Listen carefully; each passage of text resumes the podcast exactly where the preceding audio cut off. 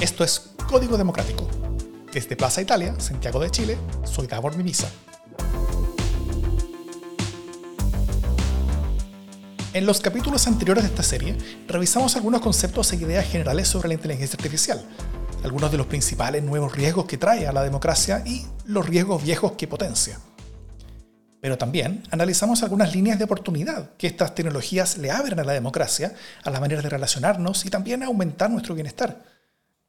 En este cuarto y por ahora último capítulo de Código Democrático vamos a terminar de cerrar el círculo. Vamos a conversar sobre las vías de regulación de estas tecnologías y también de todas las maneras en las que la democracia importa para la inteligencia artificial. Y sobre recomendaciones de varios de los expertos y expertas sobre qué deberíamos estar haciendo hoy como individuos y como sociedad para aprovechar mejor las oportunidades y esquivar mejor los riesgos que todo esto nos trae. Comencemos conversando sobre todo esto, nuevamente desde Luxemburgo, con Claudia Negri, la cientista política y doctora en computación y directora del Observatorio Público para la Transparencia e Inclusión Algorítmica, OPT-IA. Me gustaría preguntarte sobre caminos de regulación. ¿Qué, ¿Qué, caminos de regulación acerca de la inteligencia artificial se están analizando en el mundo? O sea, ¿hay, ejemplos avanzados de aplicación? Eh, ¿En qué de Europa, por ejemplo, que debiera ser la que lleva la delantera en estos temas?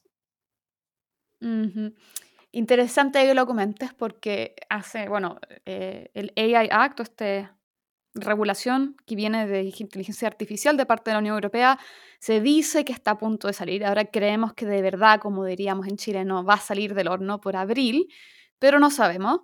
Lo interesante es que la gente dice, mira, la, Estados, eh, o sea, la Unión Europea lo está liderando, pero hay otros países que tienen regulación de inteligencia artificial que uno no sabe.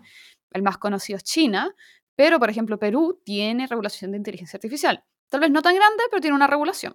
Eh, bueno, dicho eso, todo el mundo habla de la Unión Europea, pero lo otro chistoso, como, como para introducir un poco, el, no me acuerdo qué revista era, eh, si Business o Foreign Affairs, muestra un cómic de distintos animales, ¿cierto? Es como el, dragón en China, la persona, eh, Uncle Sam para Estados Unidos, qué sé yo, el Reino Unido diciendo, todos queremos regular la inteligencia artificial. Son cuatro actores, Estados Unidos, el Reino Unido, la Unión Europea y China. Y por abajo sale lo que ellos piensan, pero nosotros queremos ser el primero.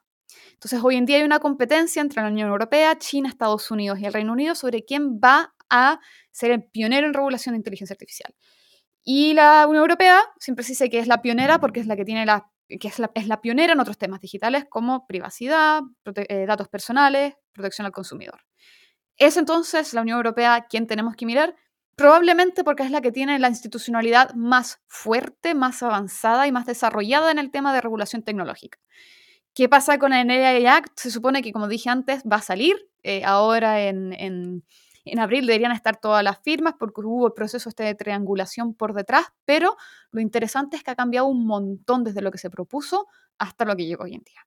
Eh, solo para comentar, hoy día estaba hablando con un compañero que se dedica a estudiar el tema y me decía que, por ejemplo, el tema de los principios de la inteligencia artificial, pues, por ejemplo, cuando tú revisas otras regulaciones de tecnología como el GDPR, hay unos principios. Los principios que estaban en la regulación de eh, del AI Act desaparecieron en la última negociación en diciembre. Ya no hay principios y ya no se van a regular todos los modelos. Ah, han hecho una hay una diferencia. Entonces, ¿hacia dónde hay que mirar? La mayoría te diría, hay que mirar a Europa, pero mencionar estos otros actores que también tienen regulación. Mm. Eh, porque Estados Unidos sacó hace poco, no una regulación en, términos legales, pero sí como ciertas, eh, ciertas como, como guías eh, del Ejecutivo, donde, donde habla sobre todo de la, del requisito de informar, de que, las empresas informen al, al, gobierno si es que están desarrollando un modelo sobre tales características, sobre tal nivel de poder. ellos hablan como de flops y algo así, como de poder de procesamiento. Y y, y básicamente como que no, no había mucho más allá que eso. ¿Qué, qué tipo de temáticas se están ah, viendo, analizando en Europa sobre eh, básicamente qué es lo que quieren regular y cómo allá? Acá en Europa lo que se está viendo como regular son más bien los riesgos que los derechos humanos. Y eso es la gran crítica que se le ha hecho a esta regulación, que vamos a regular los riesgos, ¿cierto? O sea, cuáles son los riesgos de la inteligencia artificial y que, nuevamente, a gusto, a gusto de muchas personas, esta propuesta que ya está no, era, no es tan fuerte como antes, más que los derechos eh, de los sujetos. ¿Y por qué hablo de los derechos? Porque la Unión Europea, dentro de los muchos artefactos legales que tiene, tiene un artefacto que son los derechos, de, los derechos humanos de la Unión Europea, los derechos humanos. Ya no me acuerdo cuál de todos es porque lo han cambiado, pero en la, en la última versión, por ejemplo, aparece el derecho a la protección de datos personales y no a la protección de privacidad. Entonces, es posible tener derechos humanos, por decirlo así, que sean parte de la era digital o que sean derechos humanos que se puedan involucrar con la, eh, era digital. Y esa es la gran crítica. Si no me equivoco, las últimas definiciones, acá en Europa también se habla de flops, de qué tan fuerte es, etc. Parece ser la tónica a nivel mundial al respecto. Más con la idea de que, bueno, si tú estás experimentando con tu inteligencia artificial en tu casa, no te vamos a regular tu experimentación, pero si empiezas a crear algo así como un software o un algoritmo que ya viene a ser más grande, me imagino que esa debe ser la, lógica atrás, se aplica este concepto de, bueno, se aplica para no sé cuántos flops o de no sé cuántos parámetros. Ahí desconozco exactamente cuál es la palabra técnica que están usando, pero sí es la misma idea que Estados Unidos, con la gran crítica que se están regulando los riesgos más que eh, los derechos de, los sujetos. Perfecto. Oye, y, me causó curiosidad cuando mencionaste que, Perú tenía regulación. ¿Qué, cómo, ¿Cómo es eso? ¿Conoces algo sobre ese tema? Sí, leí una vez, hace mucho tiempo, vi, es corta, no, no vamos a decir que es un AI Act, pero efectivamente hay una regulación eh, en Perú sobre el uso de inteligencia artificial. Probablemente no tan ambiciosa, eh, en Chile también tenemos regulaciones un poco extrañas en términos tecnológicos. ¿Para qué recordar los neuroderechos? Tú no eres fan. Somos los primeros. No soy fan. Creo que no hay que crear una regulación para todo, para cada nueva tecnología. Eh, y creo que me voy a referir un poco a eso con respecto a inteligencia artificial. Yo trabajé mucho en blockchain. En su minuto, en el 2015, no era necesaria una regulación en blockchain. ¿Era necesaria una regulación para blockchain en el 2023? Bueno, todo el mundo vio los distintos booms que hubieron, las burbujas, la cantidad de dinero que la gente perdió y cómo se em, empezaron a expandir y se volvió un mercado por sí solo. Y en Europa se hizo una regulación, MICA. ¿Abarca exactamente todo lo de blockchain? No. Todo lo que tiene que ver con datos personales se deriva al GDPR. ¿Por qué? Porque no hay una necesidad de tener dos regulaciones que hablen de lo mismo cuando pueden entrar en conflicto. Y eso se entiende. Entonces, cuando hablamos, por ejemplo, de los neuroderechos, ¿era realmente necesario regular el privacidad y, datos personales con neuroderechos? Probablemente no. No quiero decirlo como 100%, no soy abogada, pero es lo mismo. Entonces, con inteligencia artificial, la inteligencia artificial, creo que ya ha quedado claro en este podcast, lleva décadas ¿Era necesario regular la inteligencia artificial en 1990? No. Probablemente si lo hubiésemos regulado en 1990 no aplicaría para la inteligencia artificial generativa de hoy en día. Sin embargo, la inteligencia artificial que hoy día estamos viendo sí está generando un nivel de riesgo que, a la sociedad nos puso, o a la sociedad en su conjunto, la puso a discutir si era necesario regularla. Y ese tema de regulación va a base a una discusión que la sociedad debe tener, a qué riesgos estamos dispuestos a sufrir, ¿cierto? ¿Cuáles son? Estamos dispuestos a no regular y posiblemente tener muchos riesgos, pero tal vez avanzar un montón sin regulación. Puede ser, puede ser que no. Y por lo que hemos visto, creo que la sociedad está de acuerdo que es necesario regular un poco, no en pos de prohibir, ojo, yo creo que es en pos de mejorar la calidad de los productos que se están haciendo, voy a decir producto o algoritmo, eh, porque hay riesgos que no estamos dispuestos como sociedad a aceptar que vengan de estas tecnologías. Entonces, es cuando las tecnologías realmente empiezan a poner un riesgo que otras regulaciones no son lo suficientemente amplias para abarcarlo que, eh, al menos desde mi punto de vista, es que se abre esta oportunidad para regular de nuevo. Yo uso el ejemplo de blockchain porque creo que es un ejemplo bastante claro y reciente al respecto. Súper. Em, y, bueno, y, más en general, ¿cómo, ¿cómo, tú crees que las sociedades como las nuestras en América Latina, que probablemente no vamos a ser eh, la vanguardia en estos temas y tal vez no, no, debiéramos serlo, dado que no somos las sociedades que están eh, siendo las protagonistas en el desarrollo de estas tecnologías. Eh, ¿Cómo estas, nuestras sociedades debieran, debiéramos abordar este desafío de construir marcos legales regulatorios para la inteligencia artificial? como tema general o, o, por, aplicaciones particulares. ¿Cuáles, ¿Cuáles tú crees que serían los elementos clave que debieran considerar tanto la sociedad preocupada, exigiendo a la autoridad como la misma autoridad a la hora de mm. enfrentar estos, estos, temas? Yo creo que lo primero es evitar una aproximación a la política pública que es copiar algo que se hizo en otro lado y pensar que va a funcionar. eso no pasa. Las institucionalidades de los distintos países son completamente distintas, es una cultura completamente distinta y formalmente todas las instituciones que una regulación puede exigir pueden no existir, por ejemplo, en Chile o en América Latina. Creo que un ejemplo muy claro fue el tema de la ley de protección de datos personales en Brasil, que es casi igual al GDPR, pero resulta que el GDPR viene con una historia hace 20, 30 años de la Unión Europea con la protección de datos personales. Y Brasil no tenía una ley. Si es una ley tal cual, en último minuto, eh, la autoridad nacional en Brasil eh, no quedó, no quedó en la ley, se, la, ley eliminaron, mm, esa historia para otro día. Y resulta que la ley ¿Es realmente tan efectiva como lo es en Europa? Probablemente no. Lo mismo con la inteligencia artificial. Está bien mirar a Europa, está bien mirar a Asia si uno quiere, o a, China, a otros países, o a Estados Unidos. Pero entender que copiarlo no va a ser útil, no va, va a resultar en ley muerta o una ley mal aplicada. Entonces, entender primero las propias características de los países. La segunda es que, si bien nosotros tal vez en América Latina no vamos a estar innovando eh, en la tecnología, en cómo se hace, sí tenemos, yo creo que esta oportunidad para tener una aproximación propia a la regulación. ¿Significa que tenemos que realmente innovarlo todo? Por supuesto que no, pero por ejemplo no tenemos por qué tomar la misma definición de Europa. Eh, son definiciones que han sido criticadas, no son definiciones infalibles. Entonces yo creo que, existe una posibilidad de una aproximación, si uno podría decirlo, a la sudamericana eh, de la inteligencia artificial. Creo que esa es una oportunidad bastante única.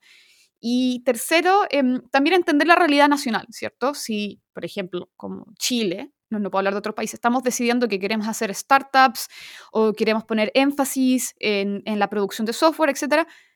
Bueno, tal vez no sé si hacer cláusulas especiales, pero entender que algunas regulaciones de otros países, si uno las copia y las pega, pueden ir en contra a estas definiciones estratégicas como país. Entonces, también entender qué es como país lo que queremos fomentar. Y en base a eso, crear la regulación. Yo en lo personal, y ahora hablando como en generalidad específica, creo que hablar de inteligencia artificial general, ágil, es muy lejos. Es demasiado lejos. No te puedo decir si en 20 o 30 años más va a estar en 100, no lo tengo claro. Pero yo, mi punto de vista, creo que es una definición muy lejos. Entonces, cuando hablamos que vamos a regular en la inteligencia artificial, se puede mencionar, se puede no mencionar, pero regular más que, más que, por ejemplo, AGI o la inteligencia artificial en particular, los riesgos y los derechos de los sujetos frente a esta tecnología, más que la tecnología en sí, porque la tecnología va a cambiar. Sí, solo, solo como, como mención, eh, la inteligencia artificial general como concepto, un concepto que nadie entiende muy bien, pero, pero, pero la idea es cuando tengamos una inteligencia que sea capaz de hacer básicamente todo, cualquier cosa, eh, eh, eh, artificial que sea mejor que el hombre en todas las materias como, como, como, intelectuales que, que hace el, el, el, ser humano, vamos, a estar, vamos a tener una inteligencia artificial general, no particular como la que tenemos ahora, y, eso, y eso como todavía no, no sabemos cómo va a ser, no lo entendemos muy bien, entonces, claro, eso también fue dejado fuera del tema de este podcast porque, porque es como algo que, que, ocurrirá más adelante. De hecho, eh, OpenAI y muchas de las empresas, su objetivo no es hacer ChatGPT, su objetivo es llegar a la inteligencia artificial general, que es como la gran meta de todos estos factores. Em, y si pudiese agregar una cosa, en la regulación no enfocarse en la técnica. Muchas de las técnicas de hoy, que es el salto a la inteligencia eh, generativa, eh, son cosas nuevas. O sea, no vamos a hablar que las redes neuronales es algo nuevo, no es algo que lleva décadas, pero cómo hacerlo efectivamente es algo reciente en los últimos 13, 14 años, de distintas técnicas de Machine Learning. Entonces, si empezamos a regular Machine Learning, porque pasó que dentro de los debates que teníamos en la regulación chilena era, hagamos Machine Learning y Deep Learning, bueno, ¿y qué pasa con la inteligencia artificial basada en la lógica? O, o, o algunas semánticas, o sea, hay otras formas de inteligencia artificial que no son machine learning, que no sabemos si en el futuro van a ser tal vez más eficientes o no como producto. Entonces, si vamos a regular, si algo que de verdad hay que decir es uno, lo de no regular en base a la técnica, sino más bien al uso y la aplicación de la misma. Y la segunda, y esto ya es una pelea personal absoluta, es no hablar de inteligencia humana en la, en la regulación, porque ¿qué es la inteligencia humana? Es una pregunta gigante que no vamos a responder aquí. Y hablar de inteligencia o de las ciertas, no sé si tal vez inteligencia, porque en verdad la inteligencia artificial de inteligente no tiene tanto, pero hablar de las características que tienen estos sistemas. Porque si no, pasa que uno habla de definición como la inteligencia artificial es aquella inteligencia que busca eh, reproducir la inteligencia humana. bueno, entonces personas, por ejemplo, con síndrome de Down no tienen inteligencia humana, un perro no tiene inteligencia porque no es humano, ¿cómo es la cosa? Entonces, evitar el uso de inteligencia humana cuando hablemos de, regulación de inteligencia artificial. Muy bien. Eh, cambiando un poquito de tema, para una tecnología que, queramos o no, se va a tomar buena parte de nuestras vidas, eh, ¿cuánto importa, o si da lo mismo, eh, que sea generada o regulada en dictaduras versus en democracia? ¿En, qué dimensiones eso importa? ¿Qué, qué, posibles diferencias podríamos ver? Mm. Mira, no sé si te puedo dar una respuesta absoluta, porque no me cierro la posibilidad de que una dictadura pueda tener una buena regulación al respecto, no, no me cierro. Em, pero me imaginaría que en la mayoría de los casos se reflejan los valores políticos detrás. Y uno de los valores políticos de la democracia es la posibilidad de que tú eres responsable de tus acciones y hay consecuencias eh, al respecto. Eh, también, bueno, se ve en la regulación de datos personales desde em, democracias versus dictaduras que las regulaciones en dictaduras generalmente hacen excepciones para los gobiernos que son bastante grandes comparado con... Porque las regulaciones en democracia también hacen excepciones para el gobierno. O sea, si uno lee GDPR, GDPR no aplica, por ejemplo, para eh, la inteligencia, la seguridad, pero hay otra ley también que LGPD, pero tampoco aplica para inteligencia. Perfecto. Pero, por ejemplo, cuando se desarrolla todo, cuando explota todo el caso de Snowden, eh, efectivamente hay un escándalo y efectivamente habían leyes y en Europa también se desarrollaron leyes de whistleblowing. Entonces yo me imaginaría que en regulaciones de inteligencia artificial esos valores de esa sociedad se ven reflejados, como también el respeto a los derechos humanos, que era lo que volvemos un poco al principio, ¿cierto? La gran crítica que se le hace a la regulación en Europa es que está regulando riesgos más que los derechos humanos, cuando históricamente la, regulación de, tecnología en Europa ha sido enfocada hacia los derechos humanos. Eh, entendiendo que hay derechos humanos como el derecho a la protección de datos personales, más allá de la privacidad. Entonces, eh, por ejemplo, derechos como em, que sea, la verdad es que no hay una palabra precisa en español, fairness, no es realmente justicia ni equidad, pero por ejemplo que sea un modelo sea fair, que un modelo sea transparente, que un modelo sea responsable, o sea, que tú puedas hacer, te, puedan hacer responsable de ese modelo, eh, que te hagan accountable de ese modelo, que el modelo no discrimine, son todos, eh, o son todos valores que se ven más en una democracia que, en una dictadura. No quiero decir que todas las dictaduras no tienen ninguno de estos valores, porque, bueno, nada es absoluto, pero se tienden a ver menos, ¿cierto? Entonces yo me imaginaría que una regulación va a reflejar eso. Mm. Y, las formas de aplicación también, ¿no? O sea, de, bueno, para que se usan en, cada, en, lugar. Yo te diría que iría más allá. Las dictaduras tienen más corrupción. Ah, entonces, claramente las dictaduras teniendo más corrupción porque efectivamente no puedes, no hay ninguna forma de hacer accountable, de, de, hacer responsable a los líderes políticos porque no hay elecciones, o si hay elecciones no son elecciones transparentes, con todo lo que sabemos que conlleva una dictadura. ¿Cómo vas a saber tú entonces que no hay una corrupción detrás de la aplicación de la ley? Entonces, claro, regular es una cosa, ya la aplicación, no, ahí yo creo que puedo decir como con alguna cierta seguridad de lo que me acuerdo de ciencia política, en que las democracias pueden no ser perfectas, estamos muy claros, pueden haber niveles de corrupción, también estamos muy claros, pero no es necesariamente comparable con una dictadura. Mm. Y por otro lado, eh, la principal promesa de la inteligencia artificial para la sociedad, o una de las principales tal vez, eh, buena parte del upside, como, de, como de por qué hay que, como, eh, eh, por qué vale la pena incurrir en estos riesgos y, en estos peligros, porque, eh, porque está toda esta promesa del otro lado, es la generación de enorme productividad, ¿no es cierto?, en, parte, que nos pueden cambiar la vida de todos, y en los mejores, de en, los mejores casos, no, hay, no creo que haya mucha gente como, como prometiendo que esto vaya a suceder, pero sí dice que que, que, que, los mejores casos nos permitirían avanzar hacia esas utopías donde las personas trabajan solamente si que quieren, porque las necesidades básicas de todas las personas están cubiertas, ¿no es cierto?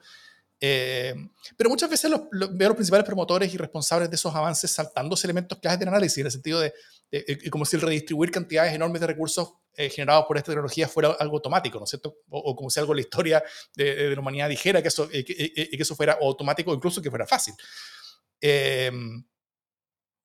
Eh, o, que fuera esperable, ¿no es cierto? Como, como del desarrollo natural y normal de este tipo de cosas como si no se necesitara un esquema de instituciones, de participación y representación que sea capaz de generar esa, esa, redistribución, como si la participación importante de las personas que no son dueñas de inteligencia artificial eh, no fuera fundamental en, en, en, la definición de este tipo de redistribuciones. Y eso es básicamente democracia, ¿o no? O sea, como... Eh, eh, eh, es más o menos el, nombre que tiene, que, tiene esto. Mira, la verdad es que esa promesa de la automatización y la redistribución y que no todos tengamos que trabajar lleva décadas, si no siglos. Entonces, no, no es algo nuevo. Cada nueva tecnología produce lo mismo. Y está bien, porque es un poco que el ser humano, uno lo ve con ChatGPT, cuando apareció eh, a público general, todo el mundo estaba jugando con él, súper impresionado. Y hoy en día ya, ya no genera tal vez tanta impresión. Todavía genera un montón, pero no tanta. Entonces, escuchar este tipo de discurso no es algo nuevo. Eh, creo que también lo escuchamos con el Internet, lo escuchamos también con el, el motor a vapor, con los autos, etc. Tal vez en distintos grados, pero no, es lo mismo. Temas que con la inteligencia artificial, como habla y utiliza nuestro código como humanos, es lo que nos llama tanto la atención y es que dicen que esto está tan cerca de pasar. Pero, por ejemplo, yo ahora de terminar una investigación viendo si efectivamente la inteligencia artificial para generar código era más seguro o inseguro que los humanos. Y en el mejor de los casos, es igual que los humanos. Porque en la mayoría de los casos, peor. Y estamos hablando de código, o sea, que es código que, se, que está generando para hablarse a sí mismo. Si ya yo, yo digo, mira, si ya generando código tenemos problemas de seguridad, llegar y hablar como de la automatización, este como el meme de es, un poquito eh, mucho. Em, y como bien dices, creo que se saltan un montón de pasos entre medio. ¿Quién, o sea, ¿quién le dio el derecho a, las, a estos líderes de la inteligencia artificial a definir el tipo de sociedad que queríamos? Eso no es democracia, eso es venir a a, imponer una visión. Y lo hablamos en el primer capítulo, que ¿quién define esos valores? ¿Quién y como dices tú, ¿cómo se define esa redistribución? Porque se ha hablado mucho, que claro, hablan del bien de la, de, la, de la sociedad, que vamos a tener valores, pero también se habla que esa redistribución va a pasar en base a cuánto contribuyes tú en la producción. Entonces, ¿qué pasa si tú tienes como una discapacidad o eh, alguna discapacidad que no te permite producir un montón? O tuviste un súper mal año porque estabas como, no sé, con depresión. Vas a tener menos distribución. Entonces, hay mucho también ahí que yo digo, eh, se salta de, hay, hay, muchos pasos lógicos que nos saltamos para ver que llegamos ahí. Tal vez sí, va a cambiar la forma en que trabajamos. Sí, van a haber muchos cambios, probablemente. Está bien. No hay, no hay por qué tenerle miedo a esos cambios. Pero lo que hay que tenerle miedo a esos cambios es como van a producirse esos cambios.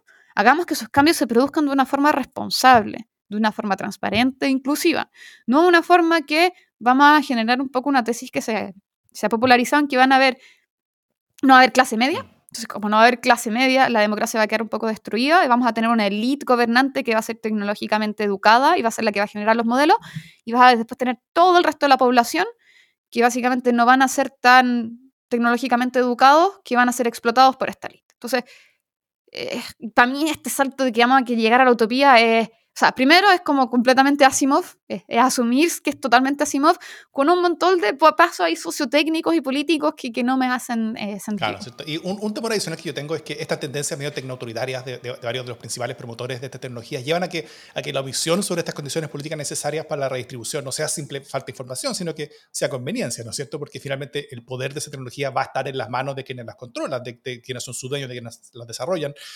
Eh, y en regímenes autoritarios como China eso puede ser en las manos del Estado, por ejemplo. Eh, en regímenes democráticos y de mercado eso puede quedar inicialmente en las manos de los desarrolladores y los dueños de, esa herramienta. Y eso sería un poder extraordinario, ¿no es cierto? O sea, porque si es que, si es que buena parte del, del, del, poder en el que se basa parte relevante de la producción que vamos a tener en el planeta está en, en pocas manos, tal vez mucho menos manos de las que, eh, de las que hemos visto algo así en el pasado.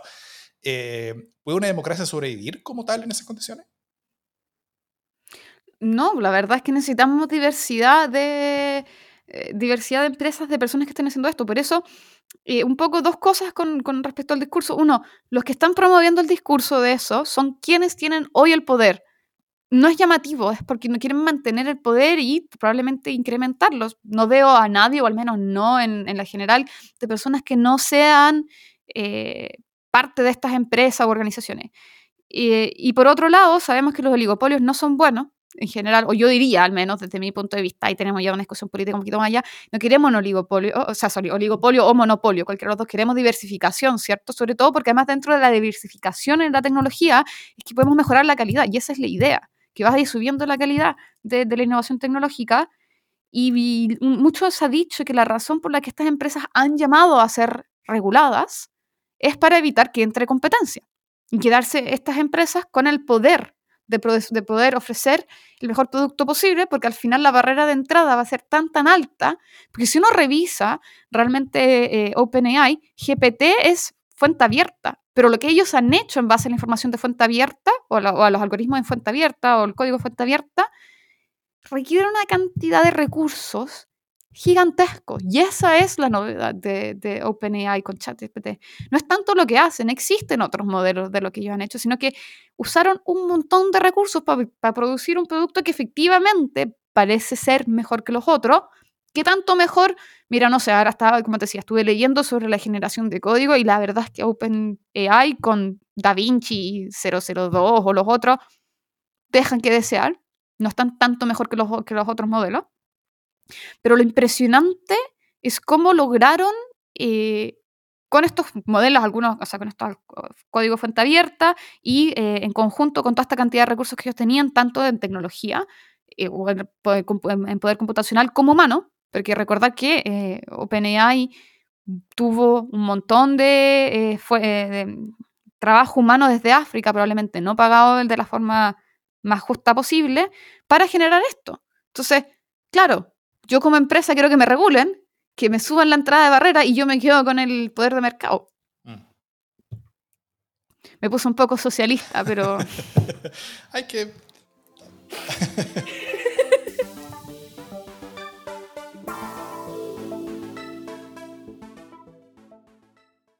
Sobre este mismo tema, la importancia que la democracia tiene en la inteligencia artificial, conversamos nuevamente con Rodrigo Durán, director ejecutivo del Centro Nacional de Inteligencia Artificial, CENIA. Le preguntamos si la defensa y profundización de la democracia empieza a cobrar mayor importancia ante la creciente existencia y poder de herramientas como estas. O sea, absolutamente. Eh, desde, mi punto de vista,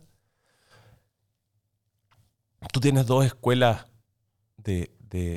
y fíjate en algo más allá de que, de que el régimen chino sea el principal productor porque le mete toneladas de recursos, toneladas inimaginables de recursos a desarrollar estos modelos de reconocimiento facial y control social, las tecnologías subyacentes a eso, los transformers, las redes neuronales, eh, los perceptrones, todas surgen, curiosamente, en el contexto de democracia liberal.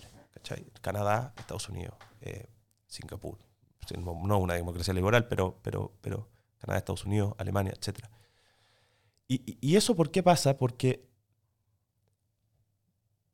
porque el, bueno, tiene varios motivos, pero, pero mi intuición en parte es porque la democracia liberal te genera un entorno institucional en el cual puedes atreverte a desarrollar estas cosas, ¿cachai? Eh, a todo nivel académico-científico.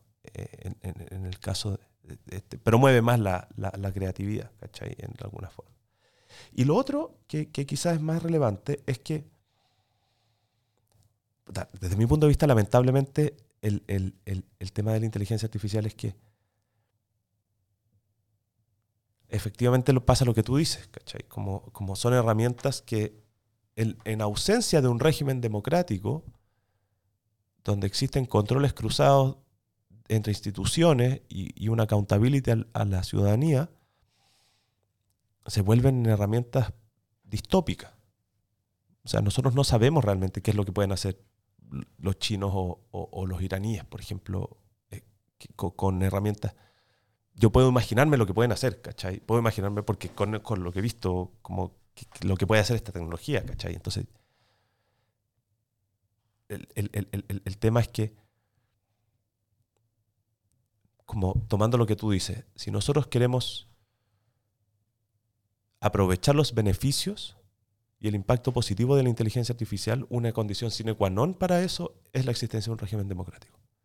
Sin eso, eh, perpetúa, no, no, no, no, es, no solo perpetúa, sino que refuerza estructuras autoritarias y las hace prácticamente indestructibles.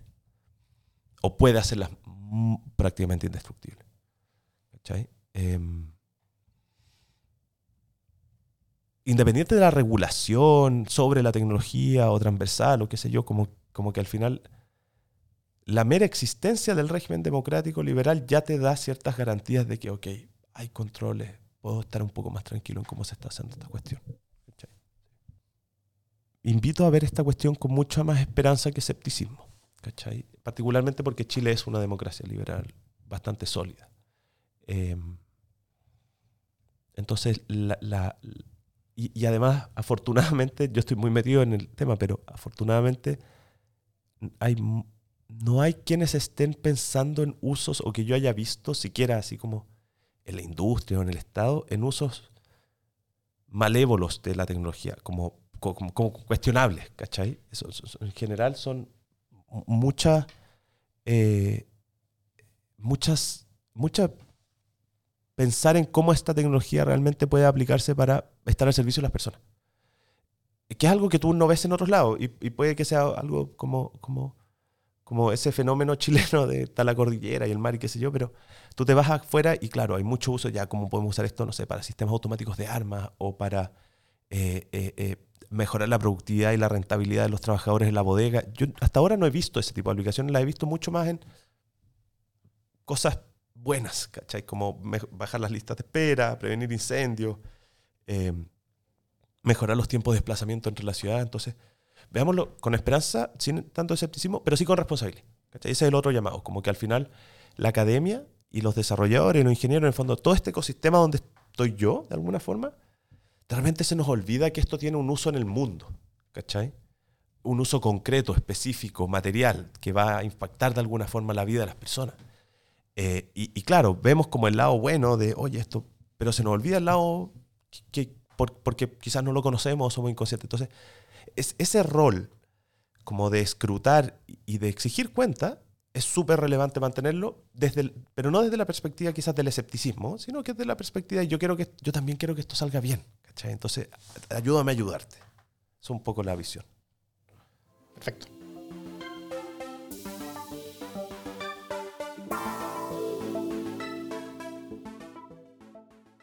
Sobre esta misma relación entre democracia e inteligencia artificial, conversamos nuevamente con Pablo Matamoros, filósofo y consultor de estrategia digital, y le preguntamos qué debiéramos estar haciendo ahora para prepararnos para lo que viene.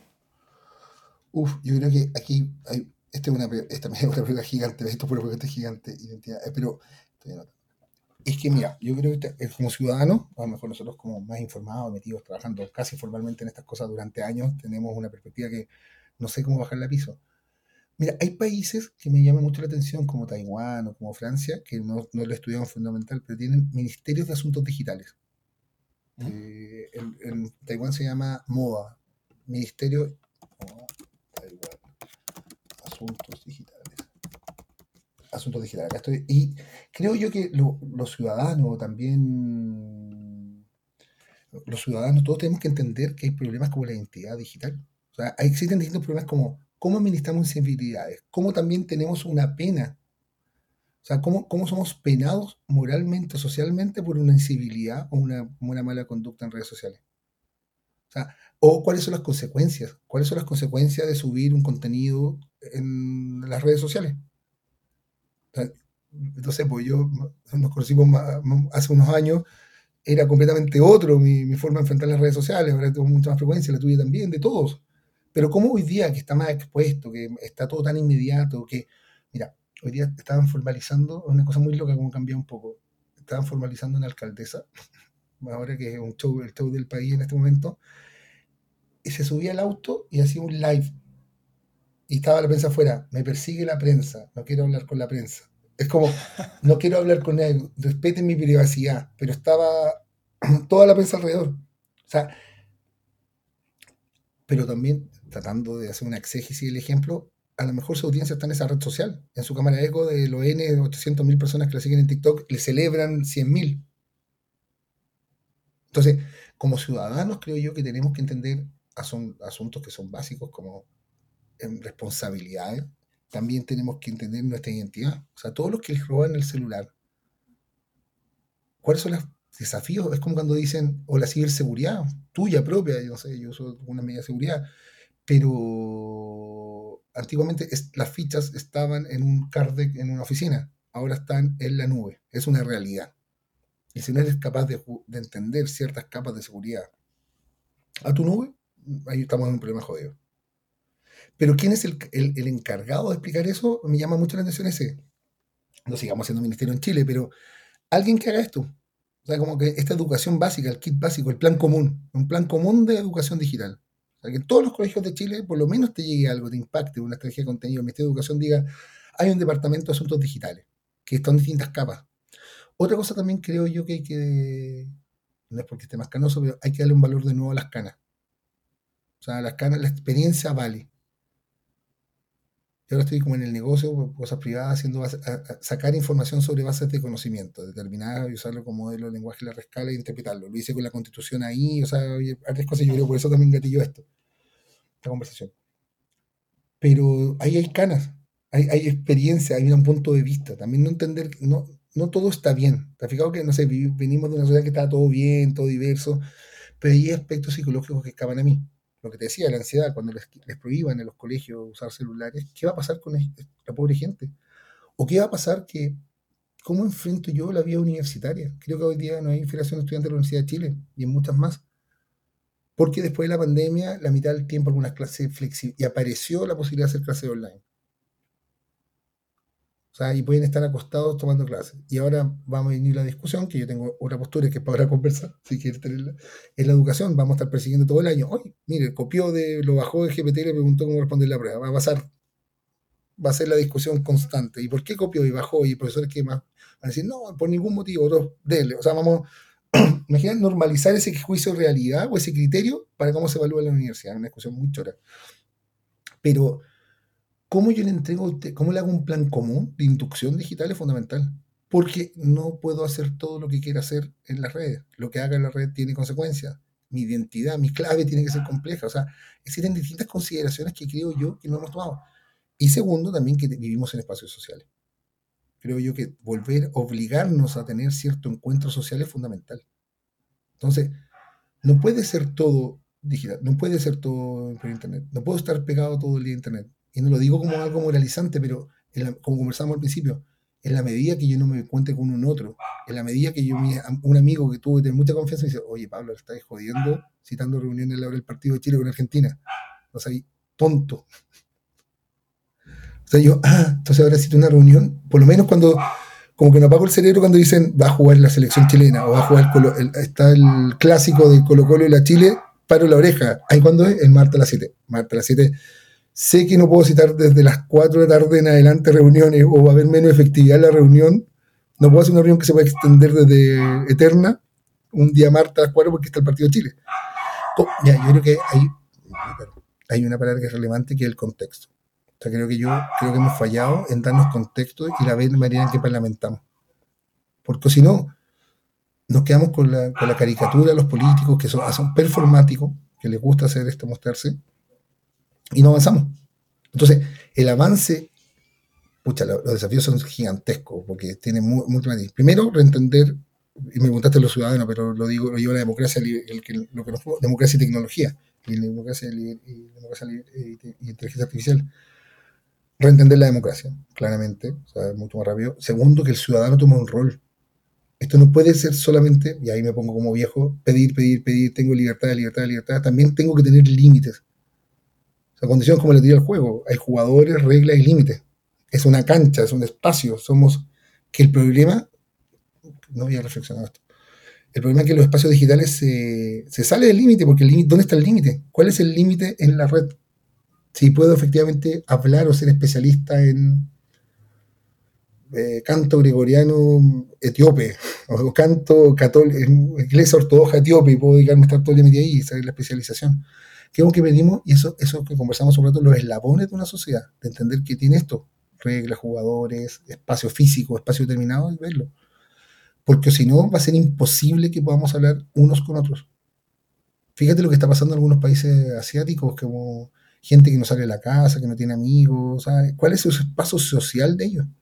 O también, lo que, te, lo que, lo que decía, ¿cuál es, ¿cómo sanciono yo a la toma del Capitolio? O el intento de toma de Brasilia. ¿cómo, cómo, ¿Cómo no va a haber alguien que diga, hey, eso no está bien? Un señor con cuerno. ¿Cómo alguien no tiene la autoridad? ¿Cómo no hay un consejo de ancianos? ¿Cómo no sé? Estoy inventando, ¿cómo no se juntan todos los ministros de Hacienda que a veces se juntan? ¿Te fijado que algunos, algunas carteras se juntan en Chile? Ya, una vez la al Cancillería en particular. La Cancillería se junta, hay una cierta norma porque la Cancillería tiene carrera. Pero todos los ministerios o N ministerios, ok, vamos a llamar a todos, o sea, está en tu contrato, ¿aceptaste ser ministro? Ya, hijo, ahí, te vamos a pagar como un directorio. Una vez al mes te vamos a llamar para que nos cuente tus experiencias. ¿Qué oh, Estoy hablando una pelotudez, pero ministros de educación, derecha, izquierda, roja, amarillo, duraste un día, bueno, ya, duraste más de un mes, pongamos la red, no duraste 24 horas, duraste un mes, acá, o duraste por lo menos 6 meses, ok, check. Se juntan una vez al mes con, le rinde cuenta una suerte de directorio, ¿cachai? Como porque si no, vamos a volvernos locos. Imagínate, a mí lo que me preocupa, lo que es una preocupación importante para la democracia y la ciudadanía hoy día, que estamos nosotros, este país tiene una obsesión, todos los países por periodos tan cortos, de buscar, sale, sale electo tú, presidente, y mañana están buscando nuevos candidatos. Tenemos esa obsesión que yo creo que estamos virando muy poco para largo plazo, que no sabemos quién va a ser el próximo presidente de este país. O sea, la encuesta, me gustaría que fuese uno u otro, pero a ti también. Pero no puedes, es muy largo el camino, falta muchas elecciones, mucho tiempo, el mundo está muy loco. ¿Te acuerdas que cambiamos todas las elecciones, actos electorales que hemos tenido? Después de la entre pandemia, estallido social. Entonces, esa infoxicación electoral o ese exceso, entendiendo, por ejemplo, que el 20% del padrón, como te decía hace un rato, es, millennial, y ahora más hacia el 2025, la elección 2025, va a haber una reducción también de extranjeros, mm. que se van a ingresar al padrón van a ser una fuerza electoral relevante, así como los millennials, que no, no, no, no vivieron el, sí y el no, y están todo el día en el teléfono. No sé cómo le damos el, kit de bienvenida, así como, como te estoy inventando por de ceras, pero que el CERVEL te diga, ok, este es tu kit de bienvenida a votar, ¿cachai? No sé, como, porque si no, si no, hacemos, no, establecemos un plan común, mínimos comunes una sociedad tan disgregada, no vamos a llegar a ningún lado, creo yo. No sé si estás de acuerdo. No, no, sí, sí.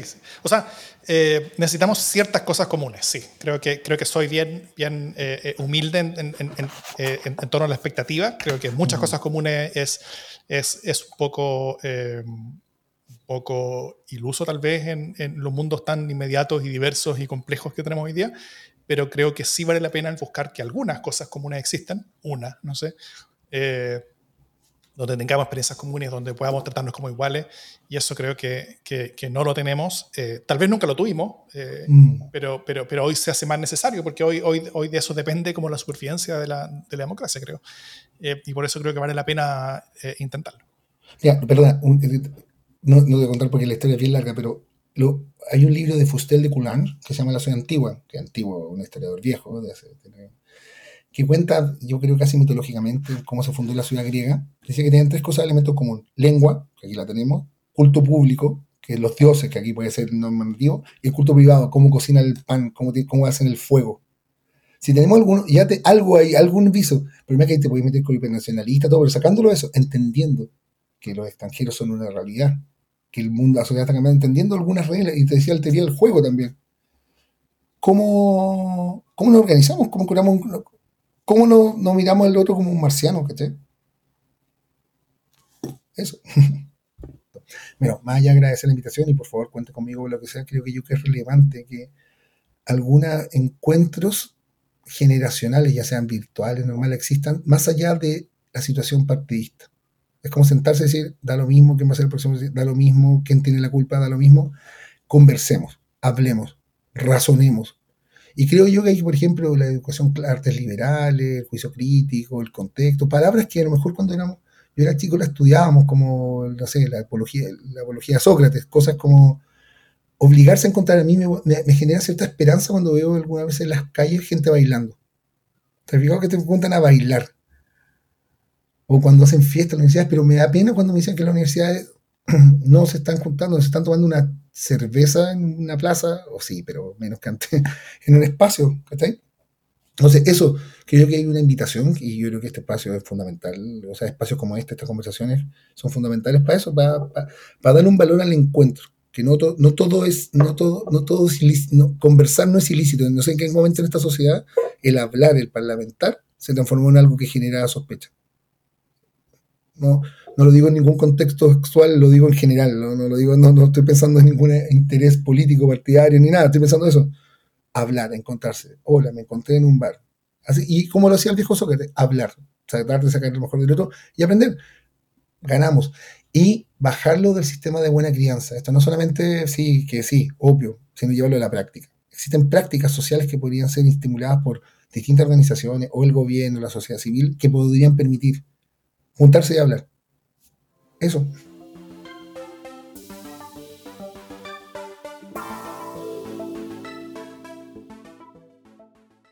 Ahora volvemos a conversar con Gabriela Arriagada, la experta en ética e inteligencia artificial. Le preguntamos también sobre cómo podemos prepararnos, tanto como sociedad y como individuos, para lo que viene. Yo creo que eh, de alguna manera nos fuerza a tener un, cambio cultural. Eh, por mucho tiempo, también en nuestro país, pero a nivel mundial, hemos tenido debates sobre por qué la educación es tan importante, por qué tiene que ser uno de los pilares de desarrollo social. Eh, también hemos visto eh, esta idea de propagandas políticas. Son cosas que han estado en el debate generalizado por mucho tiempo. Sin embargo, lo que viene a hacer la inteligencia artificial es que nos viene a mover un poco este panorama y lo acelera. Lo acelera en el sentido de que cuando antes nos preocupábamos de propaganda política, estábamos, no sé, quizás viendo una conversación, un debate en el diario, estábamos viendo un programa de discusión un día domingo en las noticias sin embargo, ahora tenemos eh, una cantidad de información no filtrada, em, malintencionada, eh, dirigida y automatizada. Entonces los volúmenes de manipulación son muchísimo más grandes, pero también requiere que nosotros tengamos una capacidad de cuestionamiento de reflexión crítica mucho más precisa y más específica. Porque antes quizás nosotros podíamos quizás dudar de la persona, eh, podíamos poner en, en, cuestión, podíamos dudar de lo que nos estaba diciendo y íbamos a ver otro programa, leíamos otro diario, veíamos un libro, conversábamos con alguien. Ahora eh, necesitamos también entender que no solo nos enfrentamos a eh, desinformación directa, sino que también a manipulaciones epistémicas, como decías tú, que son silenciosas. Mm. Es el hecho de que te muestren reiteradas veces un tipo de anuncio, eh, que te prioricen cierto contenido por sobre otro, que no te dejen ver otro tipo de contenido. Entonces se van generando una serie de estímulos que inhiben una percepción completa de cuál es el panorama al que nos enfrentamos. Entonces, ¿qué podemos hacer al respecto? Por una parte, yo creo que esto es eh, una respuesta ecosistémica. ¿ya? O sea, aquí no hay una sola cosa a mí. Yo creo que en parte hay cosas que tenemos que hacer nosotros como individuos, como ciudadanos, que tiene que ver con cómo nos informamos, qué resguardos tomamos, pero yo creo que esto no, no, cabe únicamente en eh, un ciudadano común. Esto es una estrategia que tiene que venir desde las regulaciones, políticas públicas, que, por ejemplo, tengamos acceso, que venga de políticas públicas, que tengamos accesos a educación, alfabetización, eh, que podamos eh, tener estrategias para la adopción de la tecnología que incluyan un desarrollo y un conocimiento y una alfabetización digital, ética y crítica. Porque por mucho rato estábamos hablando, bueno, las brechas digitales, la gente tiene que saber cómo, qué son las fake news, qué son eh, estos videos que pueden estar manipulando. Ahora salieron hace poco con los nuevos QR para estafar a la gente. Entonces, no basta con que simplemente la gente sepa qué es y que quizás no tiene que responder, sino que tiene que también tener un rol activo. Y para eso es muy necesario que instituciones educativas, políticas, eh, que tengan un rol social, eh, actúen conjuntamente con el fin de eh, poder empoderar a los ciudadanos a tomar mejores decisiones.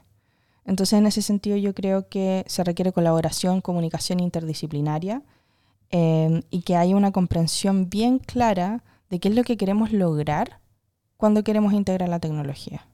Yo creo que hasta el día de hoy, eh, con las nuevas regulaciones, nos enfocamos mucho, por ejemplo, en, ok, tratemos de em, resolver temas de privacidad, resolver temas como de incluso eh, usos maliciosos, riesgos, pero hay riesgos que son conocidos como los impactos suaves.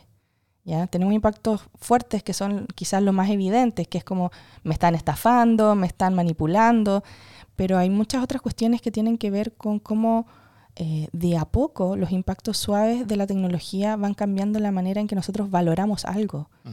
Eh, justamente ayer estaba hablando con unos estudiantes que por suerte tenía estudiantes de diferentes generaciones en, un curso de diplomado. Y unos me decían, es que para mí la privacidad, la privacidad me da lo mismo. Mm. A mí me da lo mismo que tengan mis datos, me da lo mismo que yo se los entrego. ¿Por qué?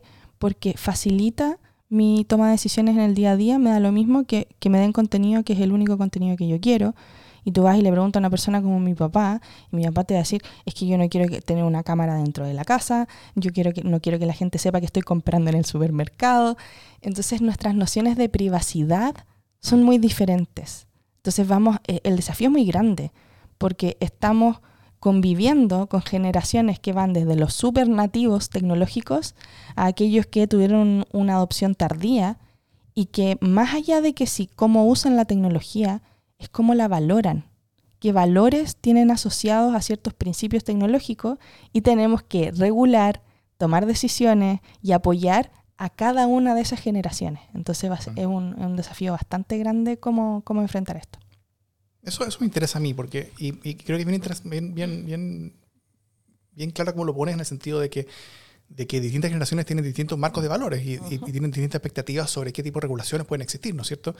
Eh, ¿Cómo uno puede estar incorporando este tipo de preocupaciones eh, generacionales, como tú bien las dices, pero también éticas y justicia epistémica en, general, eh, a marcos regulatorios para realidades como la chilena, como la, como, como la latinoamericana? Eso eh, eh, entendiendo que nosotros no somos quienes van a ser los quienes vamos a ser los principales desarrolladores de este tipo de tecnología, sino que muchas veces vamos a ser usuarios o aplicados, o, vamos a hacer aplicaciones de tecnologías que muchas veces se hacen fuera, o de, o de, o de base de datos que se hacen fuera a veces. Em, ¿Cómo crees que estas conversaciones deberían darse? ¿Cuáles serían incluso las, las, preguntas correctas que deberíamos estar haciéndonos hoy en día? Yo creo que es una, una gran pregunta.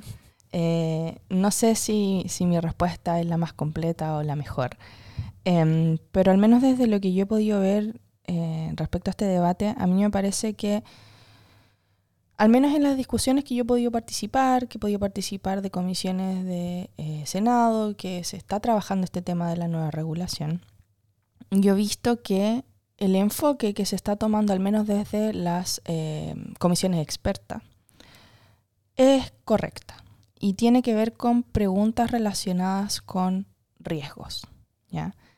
Pero riesgos en un sentido en que no estamos viendo o no estamos tratando de regular la tecnología en sí, ¿ya? Como bien decías tú, nosotros dependemos mucho de, cómo funcionan y cómo se desarrollan o, se generan tecnologías externas a, nuestra realidad regional. Y por lo tanto, en lo que nosotros tenemos que enfocarnos es justamente en cómo eso se traduce en riesgos para nosotros. Entonces a mí me parece que una buena manera de contextualizar estas preocupaciones y la toma de decisiones de política pública o de cualquier regulación es primero entender qué es lo que tenemos, lo que no tenemos y lo que queremos tener. Entonces la realidad en nuestro país es muy diferente quizás a otros países y, y tenemos una posición bastante interesante porque tenemos, como bien mostraba el índice latinoamericano que se generó acá en el CENIA de inteligencia artificial, Chile es el país mejor preparado para una adopción de la inteligencia artificial, pero en la región. Sin embargo, eso no significa que eh, todavía tengamos completa claridad para sacarle provecho a, ese contexto en el que estamos, que es un contexto clave. Entonces, eh, yo creo que las preguntas tienen que ir apuntando a eh, como por ejemplo, eh, ¿qué significa privacidad para los chilenos? ¿Sabemos eso? ¿Sabemos qué, prioridad le damos a eh, cuestiones de sesgo y justicia y representación? ¿Qué, ¿Qué, siente la gente que no está representado en los datos? ¿Sabemos qué datos hay o no hay? Yo me acuerdo que como el 2021, 2022, y estaba buscando datos sobre brechas digitales en Chile y qué era lo que teníamos documentado. ¿Quién tiene un celular? ¿Quién tiene un computador? Pero tenemos bien y de, manera robusta documentada eh, qué interacción tiene la gente con, la tecnología, qué expectativas tiene, para qué la usa. Eh, la usa para tomar decisiones, la usa para comparar eh, decisiones, por ejemplo, importantes como un banco, como en su día a día para, eh, la estamos utilizando, por ejemplo, para asignar colegios a diferentes estudiantes. Eso falla, eso es bueno. Eh, por ejemplo, a mi papá, una anécdota, le pasó que había una calle en Puerto Varas que tenía el mismo nombre que la calle en Ensenada, que es en las afueras de Puerto Varas, en el sur de Chile, y que se llama Río Pescado. Y resulta que el, el modelo que están usando en el CERVEL para poder detectar dónde eh, tienes que ir a votar no distinguió entre las dos calles y básicamente los mandaron a votar como a una hora, dos horas de su casa, eh, en auto, desde una parte rural. Y ahí uno se pregunta, ¿y esta cuestión, qué están haciendo con estos datos? ¿Qué, están optimizando procesos? ¿Cómo podemos mejorarlo? Entonces yo creo que las preguntas tienen que apuntar a las, primero, a poder identificar cuáles son las necesidades propias de nuestro país, sobre todo en cuestiones de regionalización. ¿ya? Yo creo que tenemos una oportunidad importante de levantar datos, de invertir en adquirir esos datos para poder ir gestionando mejores políticas públicas relacionadas con la inteligencia artificial. Y si lo enfocamos en las necesidades de las personas y en prevenirles potenciales riesgos en virtud también de lo que nuestra sociedad chilena considera que es relevante, entonces yo creo que ahí nos vamos a estar haciendo las preguntas correctas.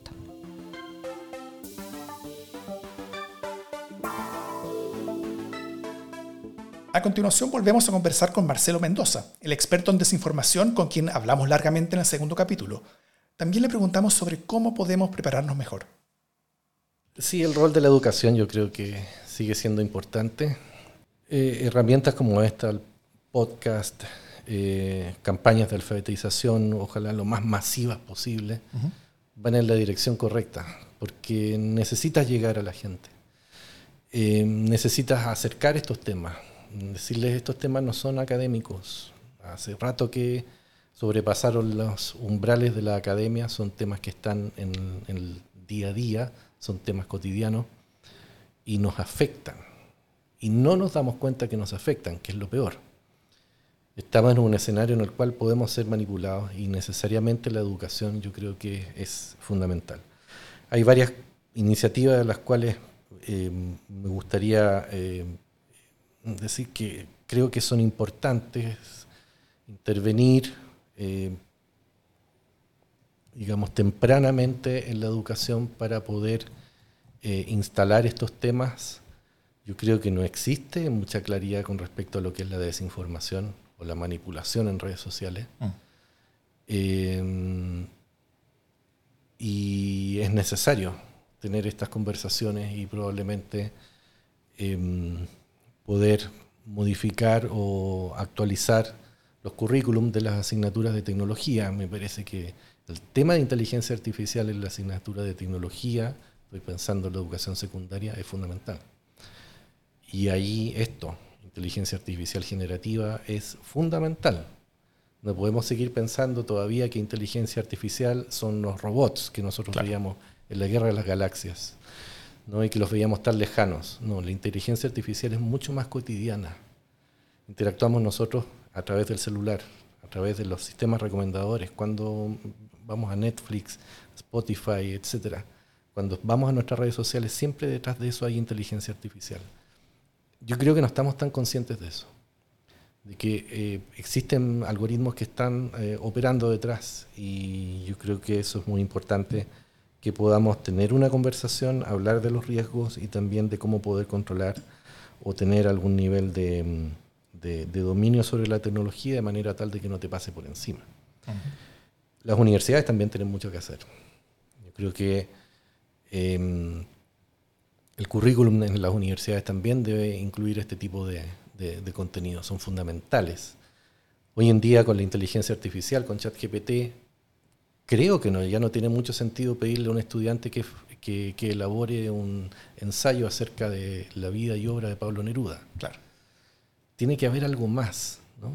Y eso que venía de antes de ChatGPT, ¿cierto? Ya con Wikipedia ya estaba en cuestión, que tenía... Y el- el- no es el acceso ni la búsqueda de la información el tema que tienes que sobrepasar. Eso, eso ya lo tienes. Ya tienes la búsqueda, ya tienes el acceso. Es, el acceso es inmediato eh, para la mayoría de la gente. Todavía existen asimetrías en términos de acceso a la información, pero para la mayoría de la gente el, el acceso es inmediato. El problema es la elaboración sobre esa información, la- el desarrollo de pensamiento crítico. Claro. Eso es lo que tenemos que evaluar. Ya no es la recolección de información. Entonces hay que repensar las actividades evaluativas, hay que repensar la manera en la cual estamos educando, hay que repensar los currículums y esto es algo que realmente llegó para quedarse y vamos a tener que darle una vuelta eh, bastante profunda para poder saber cómo lo enfrentamos. Antes, si antes el paradigma era saber la información, después el paradigma fue encontrar la información, ahora sería evaluarla, Claro, interpretar la información y poder construir sobre eso. sin quedarse con lo que Claro. te llega. Porque Exacto. sabemos, porque, porque entendiendo de dónde viene, cómo se procesa y cómo está ahí y cuáles son los pos- la- la- las posibles razones de por qué llegó, cómo llegó a frente tuyo, eh, uno tiene que tener capas de desconfianza que sean llenadas finalmente con capacidad de análisis propio. Sí, eso es fundamental.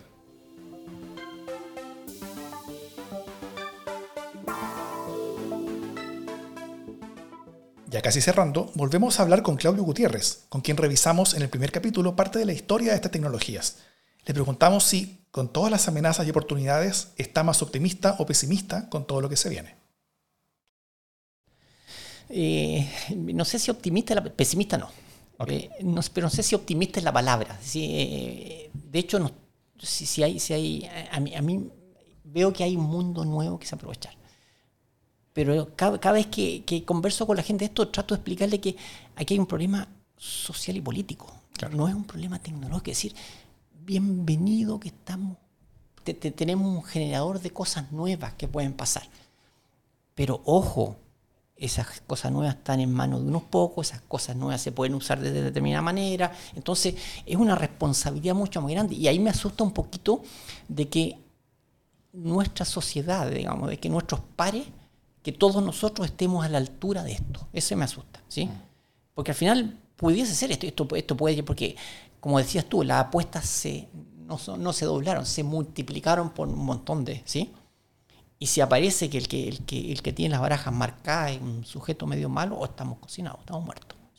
Entonces, ahí hay más responsabilidad nuestra para, a ver, para, para exigir que las barajas no estén marcadas, para exigir que el juego sea parejo, para exigir que esto esté distribuido uniformemente, para, para, para que se transparente los nuevos resultados. Es decir, hay un trabajo muy bonito. Yo por eso soy muy optimista. En eso, en eso soy muy optimista. Que, que, que, que hay un mundo nuevo que se abre y que nosotros tenemos que trabajar más todavía para ponernos al día en eso, ¿sí?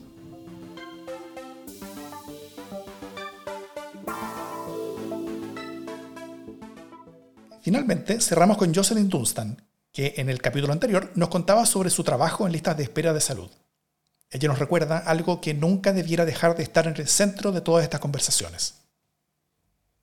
Mi último proyecto que escribí para, para la Asociación Nacional de Investigación y Desarrollo, la ANID, eh, tiene que ver con, con la preservación de la privacidad y me encantó partir eh, con la, la- la Declaración de los Derechos Humanos Internacional que habla de la privacidad y en particular eh, en, el reporte anual de la alta comisionada de las Naciones Unidas, Michelle Bachelet, 2016, ella decía que el, derecho a la privacidad es una expresión de dignidad humana y es está linkeada a la autonomía humana y a la dignidad. Entonces, como que a mí me encanta esta idea de que, bueno, estamos acá en el Instituto Milenio Fundamento de los Datos, estamos desde el Departamento de Computación en mi caso, pero también estamos, a- estamos trabajando en pro de la dignidad humana eh, cuando protegemos la privacidad. Entonces, yo creo que es muy bonito esto como de trabajar en algo muy técnico, pero a la vez que tiene implicancias tan obvias como los derechos humanos. Perfecto. Muchas gracias. Gracias a ti. En estos cuatro capítulos intentamos dar una pincelada sobre algo en lo que aún tenemos más oscuridades que luces. Estas tecnologías están empezando a llegar y cambiar nuestras vidas. Lo único que sí sabemos a ciencia cierta es que las cambiarán y nos cambiarán mucho más, y muy pronto. La democracia se trata, al final, de tener agencia sobre nuestras propias vidas, de poder forjar nuestras realidades, tanto como individuos y como comunidades, entendiéndonos a todos como iguales en dignidad y derechos. Y ese debiera ser el objetivo también para el uso de cualquier herramienta tecnológica nueva. Si tenemos esa idea siempre clara, podremos aprovechar las mejores oportunidades que las nuevas tecnologías nos pueden entregar y podremos también evitar los mayores riesgos que se nos pueden venir hacia adelante. Esperamos escucharnos pronto para seguir esta conversación. Código Democrático es una producción de democracia en LSD. Especiales agradecimientos a todas y todos los expertos que generosamente conversaron con nosotros y a las organizaciones que nos ayudaron a convocarnos. El Centro Nacional de Inteligencia Artificial, CENIA, el Instituto Milenio de Fundamentos de los Datos y el Observatorio Público para la Transparencia e Inclusión Algorítmica, OPT-IA. Y si te gusta lo que hacemos, no dudes unirte a la comunidad de aportantes de Democracia en LSD, quienes nos ayudan a producir programas como este. Los links están en las notas del podcast.